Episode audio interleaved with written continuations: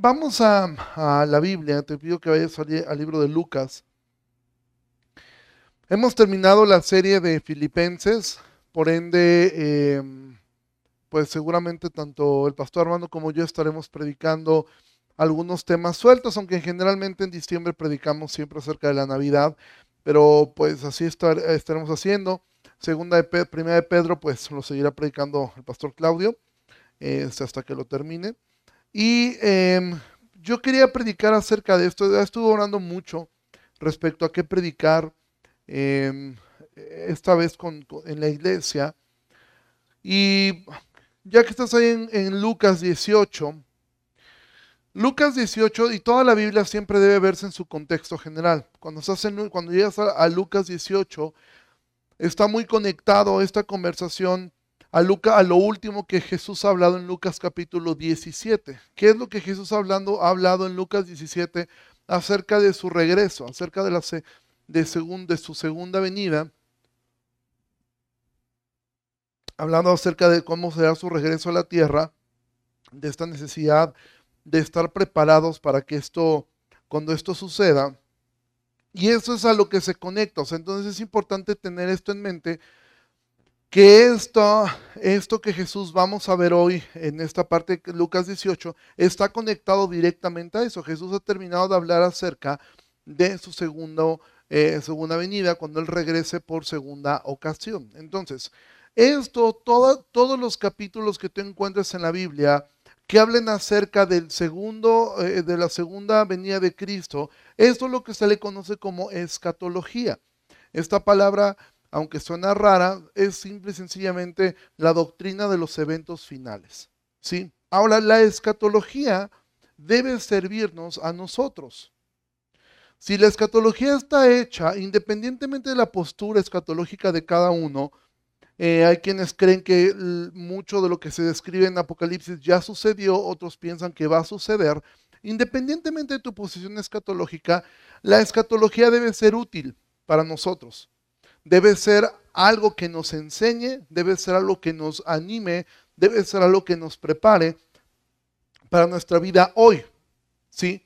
No, no son como que textos que, ah, bueno, esto va a suceder o ya sucedió, entonces ya no me sirve nada. Porque si ya sucedió, no me sirve. Y si va a suceder, pues quién sabe si voy a estar yo aquí. No, todos los temas, todos los textos que hablan de escatología nos deben servir a nosotros para algo. Por eso están ahí. Por eso están escritos y por eso los tenemos hoy. Si hecho como que esto si quieren leerlo, leanlo. Y si no, pues no lo lean porque pues esto o ya pasó o va a pasar, a ustedes no les va a tocar o no les tocó. No, la escatología sirve para eso. Entonces, cuando hablamos de la segunda venida de Cristo, siempre pensamos en, bueno, el Señor va a regresar, pero hay personas que piensan, ¿y por qué ha tardado tanto? ¿Por qué? Porque si yo te pregunto a ti algo, ¿tú anhelas que el Señor regrese? La respuesta debe ser sí. Y ojalá viniera mientras estamos hablando.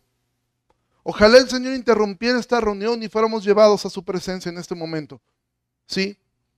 Pero la realidad es que vemos que el mundo está cada vez peor y tenemos esta idea de qué es lo que va a suceder. Entonces, hay un texto muy importante que yo quiero que lo tengamos en mente, porque este texto nos va a servir para poder comprender o, más bien para poder obtener una mejor enseñanza de esta parábola. No vayas ahí, lo vamos a poner acá porque no quiero que te muevas de Lucas 18. Y es segunda de Pedro 3.9. Dice el apóstol Pedro, segunda de Pedro 3.9, dice, el Señor no retarda su promesa, está hablando de la segunda venida de Cristo. Según algunos la tienen por tardanza, sino que es paciente para con nosotros, no queriendo que ninguno perezca, sino que todos procedan al arrepentimiento. Este texto es sumamente importante para poder profundizar en esta parábola que vamos a estudiar el día de hoy. ¿Ok? Dicho esto, quiero que oremos. Padre, te agradezco mucho por esta tarde. Gracias por el privilegio que tengo de poder exponer tu palabra. Yo te ruego que me ayudes a ser fiel, que me ayudes a, a poder exponer lo que está aquí escrito y que tú prepares los corazones de mis hermanos. Abras tus mentes y sus corazones para recibir tu palabra que ellos puedan mirar, Señor, que esto es lo que tu palabra dice, lo que tu palabra enseña, y que todos podamos responder con un amén a tu palabra. Todo esto lo oro en tu nombre. Amén. Bueno, ahora sí, regresamos a Lucas 18 y entonces dice en Lucas 18, 1.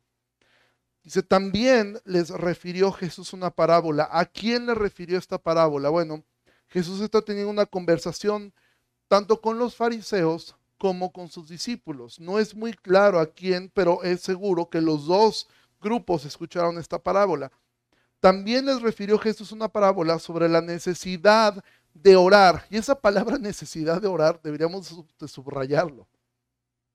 Porque a veces olvidamos que orar es una necesidad.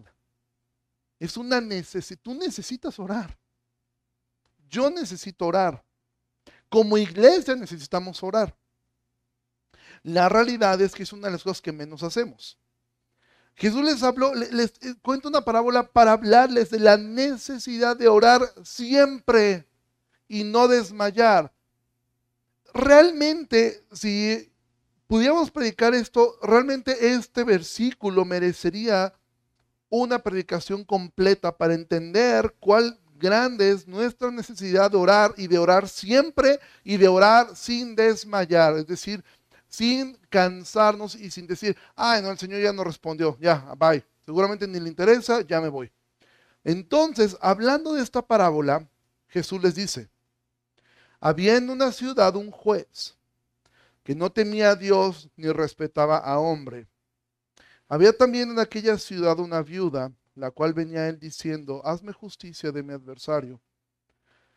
Y él no quiso por algún tiempo, pero después de esto dijo dentro de sí, aunque ni temo a Dios, ni tengo respeto a hombre, sin embargo, porque esta viuda me es molesta, le haré justicia, no sea que viniendo de continuo me agote la paciencia. Y dijo el Señor Jesús, escuchen lo que dijo el juez injusto. ¿Y acaso Dios no hará justicia a sus escogidos que claman a Él de día y de noche? ¿Se tardará en responderles? Les digo que pronto les hará justicia, pero cuando venga el Hijo del Hombre, ¿hallará fe en la tierra? Entonces ahora Jesús va a contarle una parábola con la finalidad de reforzar dos cosas. Su segunda venida, pero con el punto de la necesidad que tenemos de estar preparados, de estar listos y de orar continuamente. Esa es la finalidad. Es una parábola realmente muy sencilla de entender. O sea, no es una parábola de estas extrañas como muy profundas. Es una parábola muy sencilla. ¿Sí? Ahora hay que decir algo. El juez de esta historia no representa a Dios. ¿eh? O sea, muchas personas creen, mira, Así como la parábola, tú ruégale a Dios, ruégale, ruégale, un día lo vas a hartar y te va a dar lo que quieres. No. Sí, mira, la fe mueve montañas, pero nunca va a mover la voluntad de Dios. ¿Sí? La voluntad de Dios se va a hacer. Siempre. Entonces, eh, eh, eh, la parábola no está ejemplificándonos a nosotros cómo es nuestra relación con Dios. No está diciendo Jesús, miren, tienen un papá en el cielo que es bien duro, ¿eh? Y tienen que estarle y darle y darle y darle y darle hasta que les respondan. No. Él está ejemplificando cómo es la vida aquí. Porque recuerda, había un grupo que estaba escuchando esta parábola, los fariseos. Los fariseos eran así, eran como este juez injusto. Eran personas que no temían a Dios, eran personas que no consideraban a las mujeres y menos una viuda, ¿sí? Y que rara vez les ayudaban en algo. Y cuando lo hacían era quizá por la insistencia eh, que, que, sucedía. Entonces, esta, esta mujer sí representa lo que ocurre en este mundo caído, ¿sí? Que muchas veces sí, aquí en este mundo la insistencia, la perseverancia sobre algo te va a dar un resultado, ¿sí? Em, estar insistiendo sobre algo, estar duro y dale sobre algo que es bueno, pues te va a provocar una, buena, eh, una buena razón. Hay dictaduras en el mundo que han caído por medio de la insistencia, por medio de marchas, por medio de un montón de manifestaciones, y van cayendo. Sin embargo, se cae un dictador para que después se levante otro. ¿Sí? O sea, es pasajero. Entonces, podemos mirar acá que el cristianismo no está diciendo Jesús con esto, que nosotros debemos estar insistiendo constantemente ante el mundo por las cosas que están eh, equivocadas, aunque no es malo manifestarse, yo estoy de acuerdo con eso. Por ejemplo, si hay una marcha em, a favor de la vida, yo participaría en ella. ¿Por qué razón? Porque yo estoy a favor eh, de que la vida eh, se preserve desde el nacimiento. Yo estoy en contra del aborto, estoy en contra, entonces yo marcharía por eso. Sin embargo, mi esperanza no está en esa marcha, porque lo más probable es que en el mejor de los casos logremos simplemente retardar un poco estas leyes, pero tarde o temprano serán aprobadas. ¿Sí? Porque la Biblia es clara al decir que el mundo cada vez va a estar peor antes de que el Señor regrese. Entonces, ¿no está mal hacerlo? No, es algo bueno, yo pienso que sí, pero siempre tenemos que entender que así funciona el mundo. A veces logramos retrasar un poco las cosas, logramos eh, de repente algunas pequeñas victorias, pero no son permanentes. Entonces, el punto no está en esta parte de la historia de una mujer rogándole. Recuerda, la historia fue contada por qué razón? Para mostrar la necesidad de qué? De orar.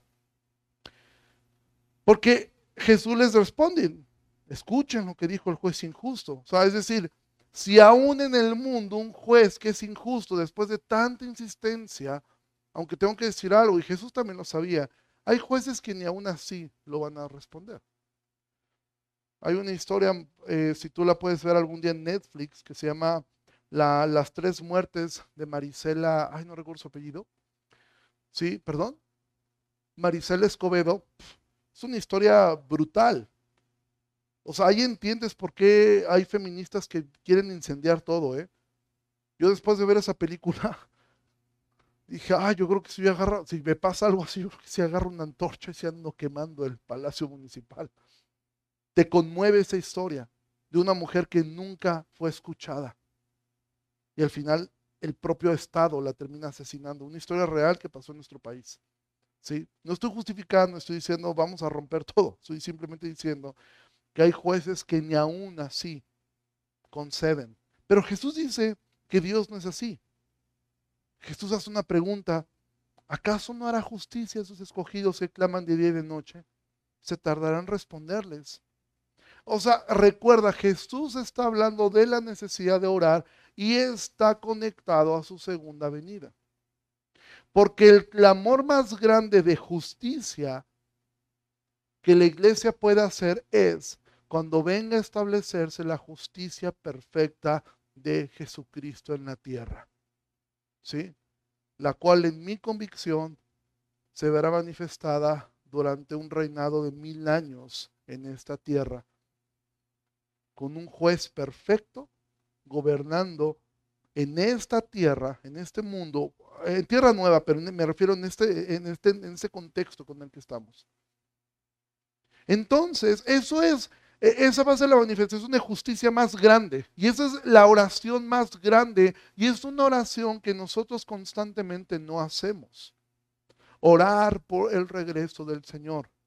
Orar, clamar y estar preparados. Porque Jesús dice, ¿acaso Dios no hará justicia a esos escogidos?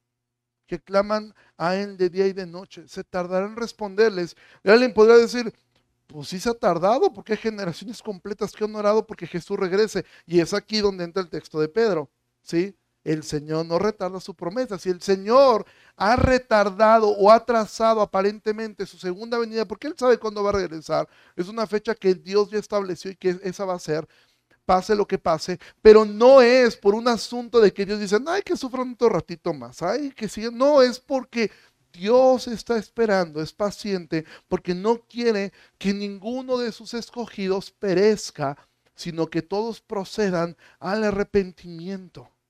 ¿Sí? Y es hermoso porque hay personas que están tan peleadas con el asunto de que Dios elige. Y aquí dice Jesús, ¿acaso Dios no hará justicia a sus escogidos, a los que Él ha escogido? Me encanta lo que estamos estudiando en la mañana del Antiguo Testamento, porque vemos constantemente cómo Dios elige un pueblo y agrega a ese pueblo a quien Él quiere. Hoy vimos la historia de Ruth, una moabita. Dios tenía un pueblo, pero Dios agregaba ese pueblo a quien Él quería cuando Él quería y como Él quería. Lo mismo que ocurre ahora, pero el Señor está, está esperando a que sus escogidos sean agregados al Israel de Dios, si sean agregados ahora a esto, ¿Para qué? Para que todos nosotros podamos recibirlo. Sin embargo, todo esto para mí es la, em, la introducción de lo que yo realmente hoy quiero hablar. Porque Jesús está prometiendo que esas oraciones que tú haces por justicia, de eso que te ha sucedido, de eso que te han lastimado, te han dañado o ha sucedido, Dios un día lo va a responder. La oración, Dios, escucha esto, Dios siempre responde la oración, siempre. Los nos de Dios también son respuestas de Él. Las puertas cerradas también son respuestas de Dios. No siempre la respuesta va a ser la que tú quieres, pero Dios siempre va a responder lo que tú necesitas. Entonces, no desmayes, porque esto trata de esto, de no desmayar, de seguir luchando. Y hay personas de ustedes que están orando, orando constantemente. Sigue creyendo. Sigue creyendo. Síguete moviendo por lo que sabes, no por lo que sientes. A veces vas a sentir que esto no vale la pena, a veces vas a sentir que Dios no existe. A veces vas a sentir que el mundo se te desmorona completamente. A veces vas a sentir mucho miedo. A veces vas a sentir mucha incertidumbre, pero es ahí donde tú tienes que recordarle a tu alma lo que debes saber. Dios está contigo. Él no te va a abandonar, Él no te va a desamparar. Está sentado en los lugares celestiales juntamente con Cristo. Tu nombre está escrito en el libro de la vida. Nada te puede apartar de su mano. Ningún arma forjada contra ti prosperará. Los pensamientos de Él son de bien y no de mal. Y entonces, aunque tú sientas lo que sientas, tú te mueves en fe en la certeza de lo que esperas, en la convicción de lo que aún no ves. Pero entonces dices, yo siento que Dios no está, pero sé que está, porque su palabra no miente. Yo siento que Dios no me escucha, pero sé que dice, clama a mí y yo te responderé. Entonces no es lo que sientes, es lo que sabes. Y entonces Ahora, antes de entrar al siguiente punto, dices, bueno, orar. Te digo algo, los fariseos oraban. Y de hecho oraban más que nosotros. De hecho es significativo que Jesús va a estar contando una historia respecto a la necesidad de orar. ¿Y sabes cuál es la siguiente parábola? Él cuenta una parábola de un fariseo que oraba mucho y de un publicano que no sabía ni cómo hablar. Entonces, no necesariamente la oración es algo em, que tú puedes eh, estar haciendo y haciendo, puedes estar haciéndolo mal. Me gustaría tener tiempo para hablar de la siguiente parábola, pero hay una parte importante, dice que el fariseo oraba a sí mismo diciendo, gracias porque no soy. ¿Sabes lo que hacía ese fariseo? Ese fariseo no lo oraba a Dios, ese fariseo lo oraba a su propio Dios, a él mismo. Él se oraba a sí mismo, gracias que no soy como este publicano, gracias que yo diezmo, gracias que yo hago, ya, ta, ta, ta, ta, ta, ta. Y se le veía que el otro hombre simplemente se golpeaba el pecho y decía, sé propicio a mi pecador. Pero bueno, esa es otra historia. Yo me quiero enfocar el día de hoy en la parte B del versículo 8. Porque dice, les digo que pronto les hará justicia, pero, siempre cuando tú ves un pero es que va a cambiar la cosa. Pero cuando venga el Hijo del Hombre, recuerda, esta historia se está hablando, está pegada hacia lo que Jesús había hablado de su segunda venida. Dice, pero cuando venga el Hijo del Hombre, ¿hallará fe en la tierra? Y es una pregunta retórica. Es una pregunta que Jesús hace de manera retórica. Mira, si tú has leído las crónicas de Narnia, en el último libro, C.S. Lewis describe que ya nadie se acordaba de Aslan. Aslan ya era un como un mito. Y entonces hay un chango muy astuto que disfraza un burro de león, pero siempre lo ponía lejos para que nadie lo viera. Entonces el chango empieza a decir, miren, ahí está Aslan, y todos salían y veían de lejos y decían, pues, pues está medio raro ese Aslan, pero pues, pues él dice que es Aslan. Y así comienza, ¿por qué? Porque con el paso del tiempo en Narnia se fueron olvidando de, de Aslan. Y esto es algo que está ocurriendo en, nuestra, en nuestro mundo. Y Jesús hace una pregunta retórica. Jesús dice, cuando vuelve el Hijo del Hombre hallará fe en la tierra y nosotros sabemos la respuesta. La respuesta es sí. Sí va a haber fe en la tierra cuando Él regrese. Pero la intención de Jesús no era tanto eh, que él no supiera esto, sino era una pregunta para reflexionar. Y esa es la pregunta que yo quiero que tú te hagas el día de hoy. Y los que estén viendo esto o lo escuchen después, puedan hacerse esta pregunta. Cuando venga Jesús, ¿tú tendrás fe? ¿Hallará fe Dios en ti?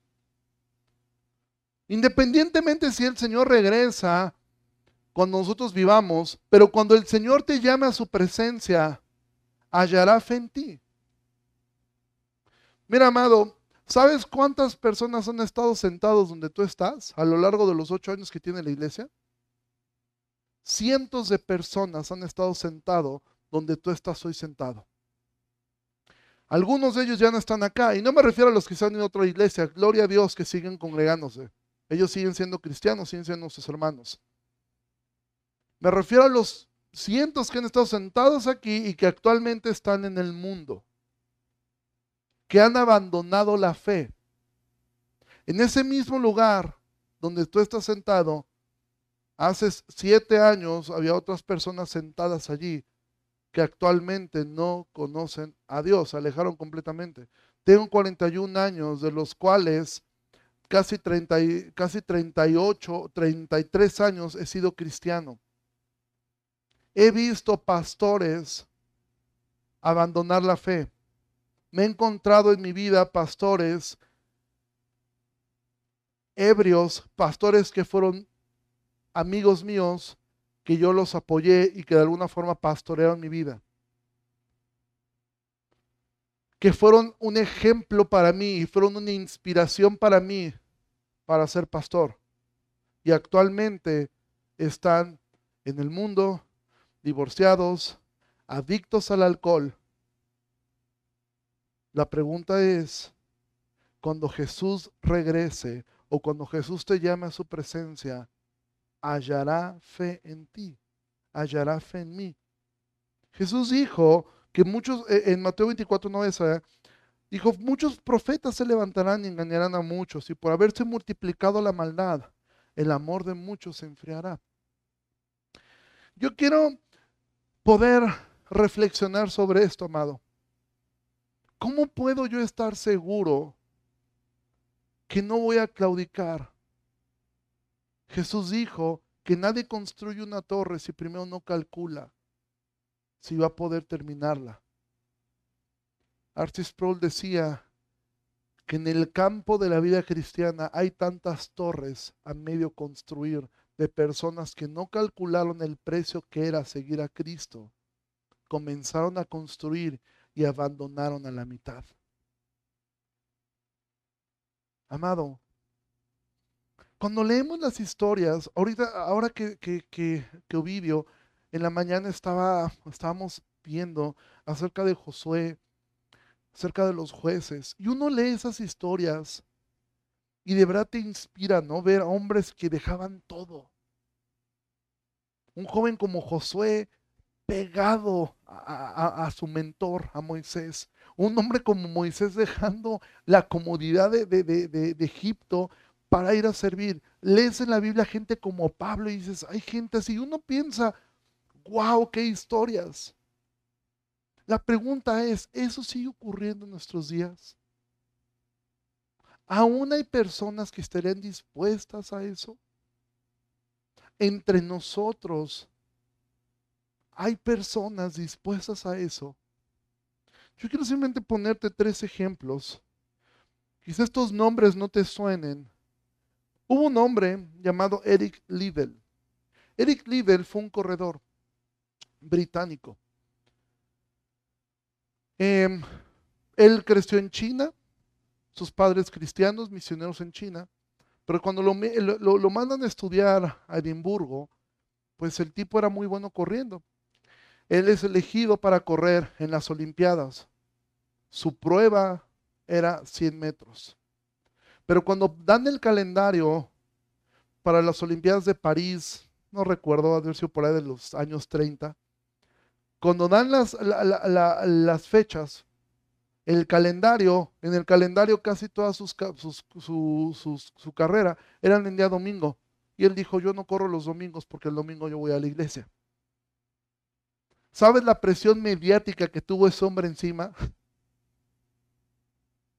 La gente señalándole diciendo, es que estás loco. Estás representando un país, no puedes faltar a la iglesia. No, no puedo. Y no voy a faltar a la iglesia porque es el día del Señor. Y entonces dicen, pero puedo correr en la de 400 metros. Pero es que esa no es tu prueba. Pues eso es lo que les puedo ofrecer. Porque yo no corro los domingos. Tiene una historia linda. Él corre los 400 metros. Al final él gana el oro, establece una marca que tardó 23 años en romperse en los 400 metros. Terminando eso, él tenía una carrera asegurada en el deporte. Pero terminando eso, él decidió regresarse a China con sus padres para seguir en el campo misionero. En el campo misionero él creció y al poco tiempo él se casó con otra británica.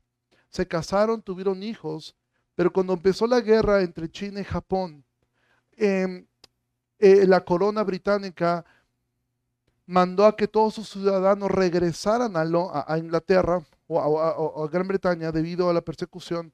Y él manda de avanzada a su esposa para que su esposa y sus hijos vayan a Gran Bretaña, regresen a Gran Bretaña. Él se quería quedar un tiempo más, también porque tenía un hermano enfermo que no podía viajar. Él se queda en China cuando los japoneses llegan y él termina en un campo de concentración. En ese campo de concentración, él sigue predicando, predicando, predicando y predicando el Evangelio. Y él muere en ese campo de concentración, enfermo. Nunca volvió a ver a su esposa. Él había mandado de avanzada, él pensaba ir simplemente ayudando a su hermano. Y él muere allí. Un hombre que pudo haber sido una estrella deportiva un hombre que pudo haber sido recordado como uno de los mejores atletas. De hecho, hay una película de él, se llama Carros de Fuego. Tú la puedes rentar o ver, es la historia de él. Trata la historia que pues, a, los, a los británicos más les llama la atención, pues su vida y cómo él se negaba a correr en domingo, pero su historia no acabó ahí. Su historia continuó. ¿Sabes qué? Esa medalla de oro que ganó en París, yo creo que hasta se perdió. Pero el galardón que Él tiene hoy no tiene sin igual. Y ese es eterno. La pregunta es, ¿actualmente existen personas así? Actualmente hay personas que están dispuestas a perder su trabajo. Y no estoy, y ojo, voy a poner otros dos ejemplos porque no estoy diciendo que todos tenemos que hacer lo que él hizo. O sea, no estoy diciendo que ese es el camino. O sea, em, no, no, no, quiero poner una carga de esta. Simplemente ahorita quiero ser paciente y quiero que lleguemos a un punto. Te voy a poner otro ejemplo. Dices, bueno, eso pasó en los años 30. No, pues eso ya pasó. Una mujer, una señorita, su nombre es Letitia Wright. Quizá no te suene el nombre, pero actualmente una de las mejores películas que ha hecho Marvel está en la cartelera y ella es la protagonista. Letita Wright es una chica, una jovencita de, de, color, que ella dejó la actuación mucho tiempo porque ella conoció al Señor. Hollywood la ha querido vetar cien veces porque ella a voz abierta ha dicho sus convicciones respecto a Dios respecto al matrimonio, respecto al aborto. Actualmente es la protagonista de, la película de Black Panther. Ella es una mujer cristiana. De hecho, si tú te metes a la aplicación de YouVersion, la Biblia, tú vas a encontrar un devocional que ella hizo de tres días que está muy lindo, muy básico, muy sencillo, donde ella está compartiendo su testimonio. Vuelvo a preguntar lo mismo.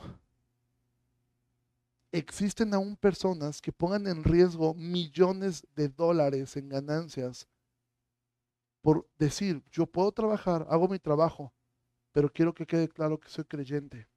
Y el último ejemplo que quiero poner es una empresa que se llama Chick-fil-A.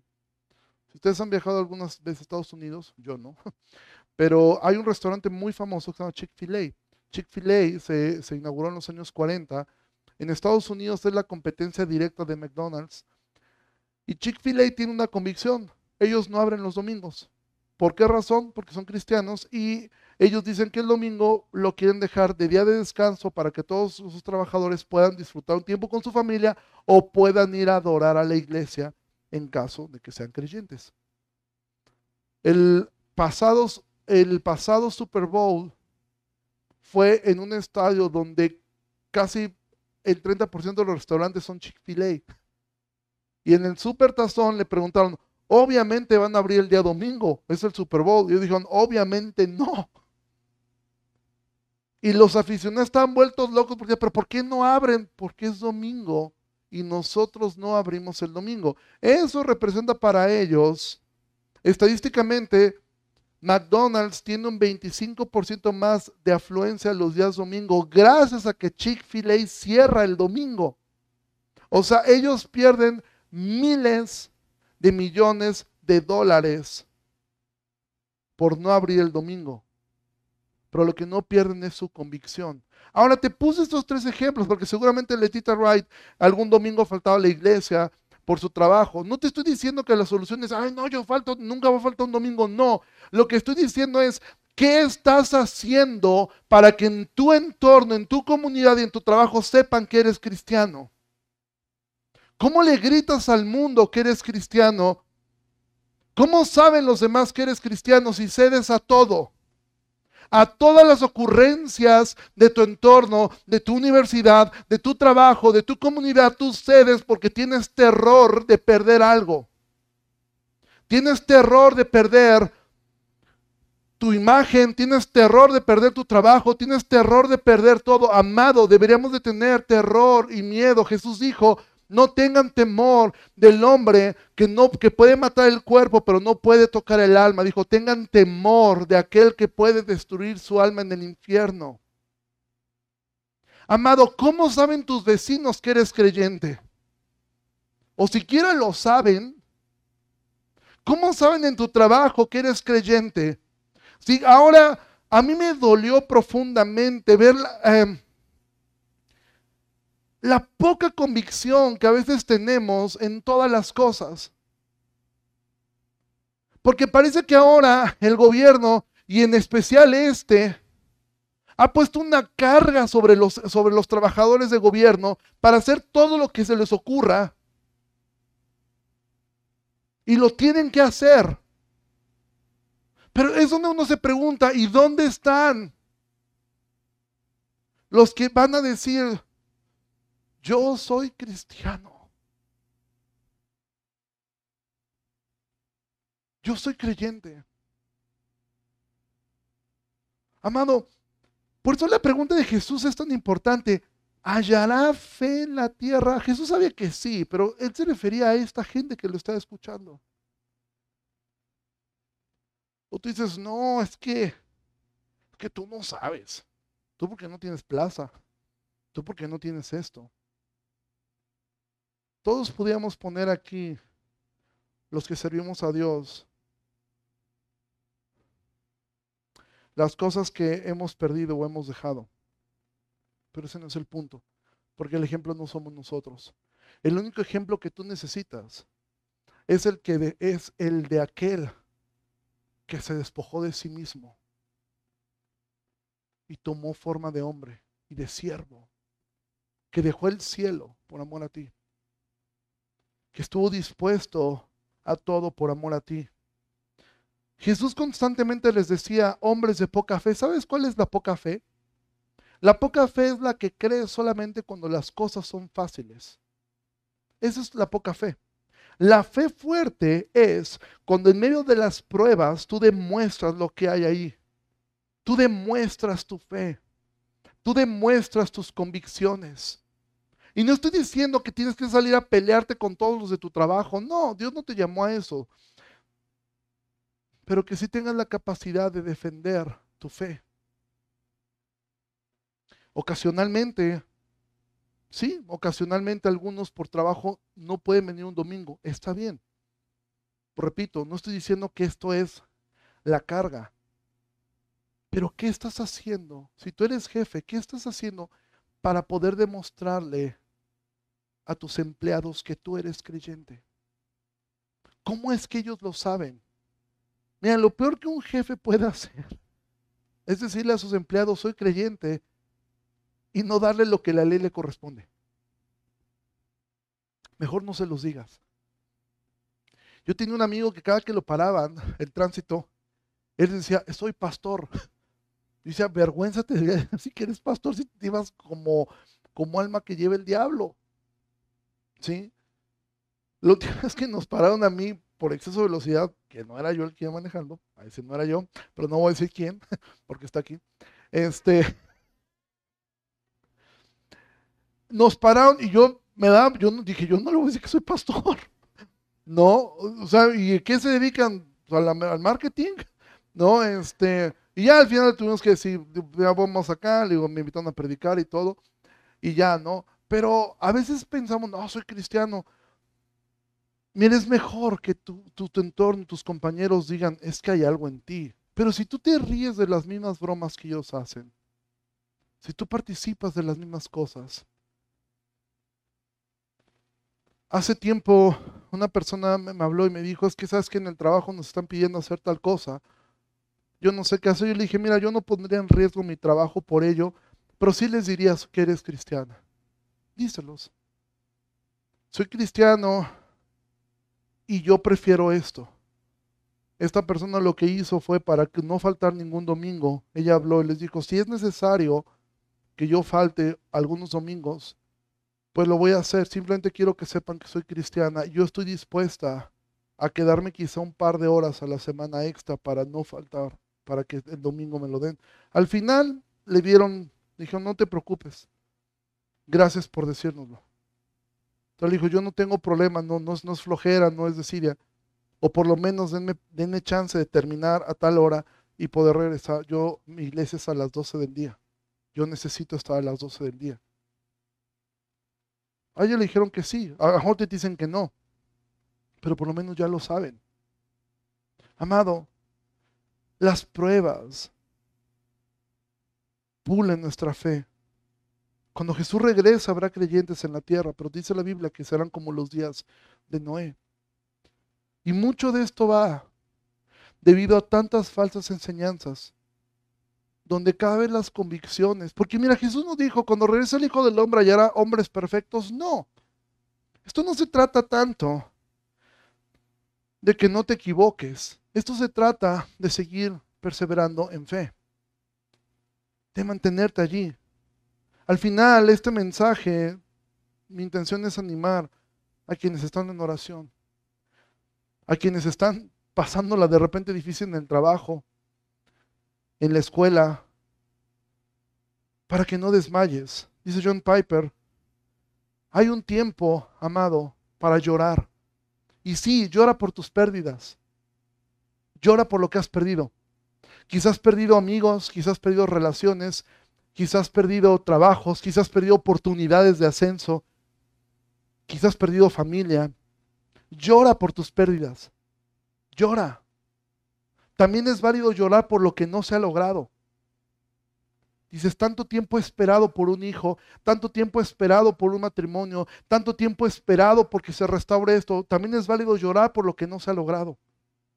Pero después que llores, como dice John Piper, limpia tu rostro, levanta tu rostro al cielo y da gracias de que Él sigue contigo.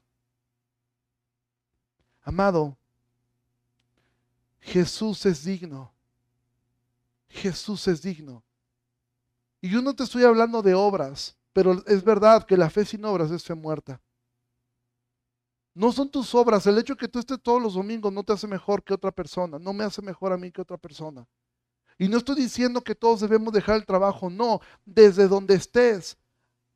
A mí me impresiona esta, chica en un mundo, en un momento tan hostil como el que vive eh, eh, el mundo, en, una, en un ambiente tan hostil como lo es Hollywood, no tiene temor de levantar su voz y decir, soy cristiana y mis convicciones son estas y jamás participaré en cosas que vayan contra mi fe en Dios. ¿Ha perdido oportunidades de trabajo? Ella dice que ha perdido más oportunidades de trabajo que las pocas que ha tenido. Pero me impacta algo que ella dijo. Si no soy actriz, seguiré siendo creyente y seré feliz. Amado, pongo estos ejemplos hiperbólicos porque esta gente, tú a lo mejor en tu trabajo vas a perder 15 mil pesos mensuales. Esta gente pierde millones de dólares por decir este tipo de cosas. Hallará fe Dios en ti, en mí. Al final de tu vida, dentro de 10 años seguirás siendo creyente dentro de 10 años, y si el Señor no te da lo que esperas, y si el Señor no responde como tú esperabas, seguirás aquí. Seguirás diciendo, el Señor dio, el Señor quitó. Seguirás diciendo, Él es digno de mi obediencia. Lo que estoy diciendo es, como hoy decía Ovidio, si somos sal, pues sal, sal. Sé luz en donde estás. Si eres médico, sigues siendo el mejor. Si Dios te ha provisto económicamente, eh, recuerda, no es para ti, no es para que lo acumules. Ve qué puedes hacer con ello. Sé luz, sé sal. Y si tú tienes un llamado de Dios, si Dios ha llamado al ministerio, deja de luchar con eso y está dispuesto a perderlo todo por seguir a Cristo y por servirle a Él. está dispuesto a renunciar a un trabajo, obviamente para hacerlo tendrás que tener claro cómo vas a hacer para, para vivir, porque no puedes negar la fe al no proveer a tu casa. Pero amados, la pregunta es esta. ¿Hallará Dios fe en la tierra? Y quiero unir, para terminar eh, hoy la reunión, porque hoy vamos a tener Santa Cena, pero yo quería poder compartir esto para poder terminar reflexionando en lo que fue este evento de esta cena, esta última cena que nuestro Señor tuvo. Amado, y poder reflexionar sobre esto. Jesús es nuestro ejemplo. Jesús no es que cierra, no, no es que cerró un restaurante para eh, para, y pierde millones de dólares mensuales. Jesús no es un actor que puede perder un papel. Jesús no fue un corredor que perdió una carrera como deportista profesional. Jesús es Dios que se despojó de todo. Siendo Dios, se despojó de todo. Joven, señorita, adulto, adulto mayor, no desperdicies tu vida. No desperdicies tu vida solamente en lo que este mundo ofrece. Invierte en lo eterno. Invierte en lo eterno. Desde donde estés, sé luz. Pero pregúntate esto. ¿Los demás pueden ver que soy creyente? Mis vecinos saben, mi familia sabe. O cuando estás con tu familia te vuelves como la familia. Mira, si tú tienes tres círculos en tu vida donde eres diferente, con tu familia, en tu trabajo y en la iglesia, tú tienes un gran problema. Si tú no puedes ser la misma persona en tu trabajo, con tu familia y en la iglesia, tú tienes un problema enorme. Si con tu familia te ríes de lo que se ríen, haces lo que ellos dicen, piensas como ellos piensan, si en tu trabajo lo haces igual, en la iglesia parecemos perfectos, hay un gran problema, amados no tienes fe o tu fe es muy, muy, muy poca. Y entonces quizá este mensaje sirva como cuando Pablo exhorta a Pedro cuando él se comportaba de una forma con los judaizantes y de otra forma con los creyentes.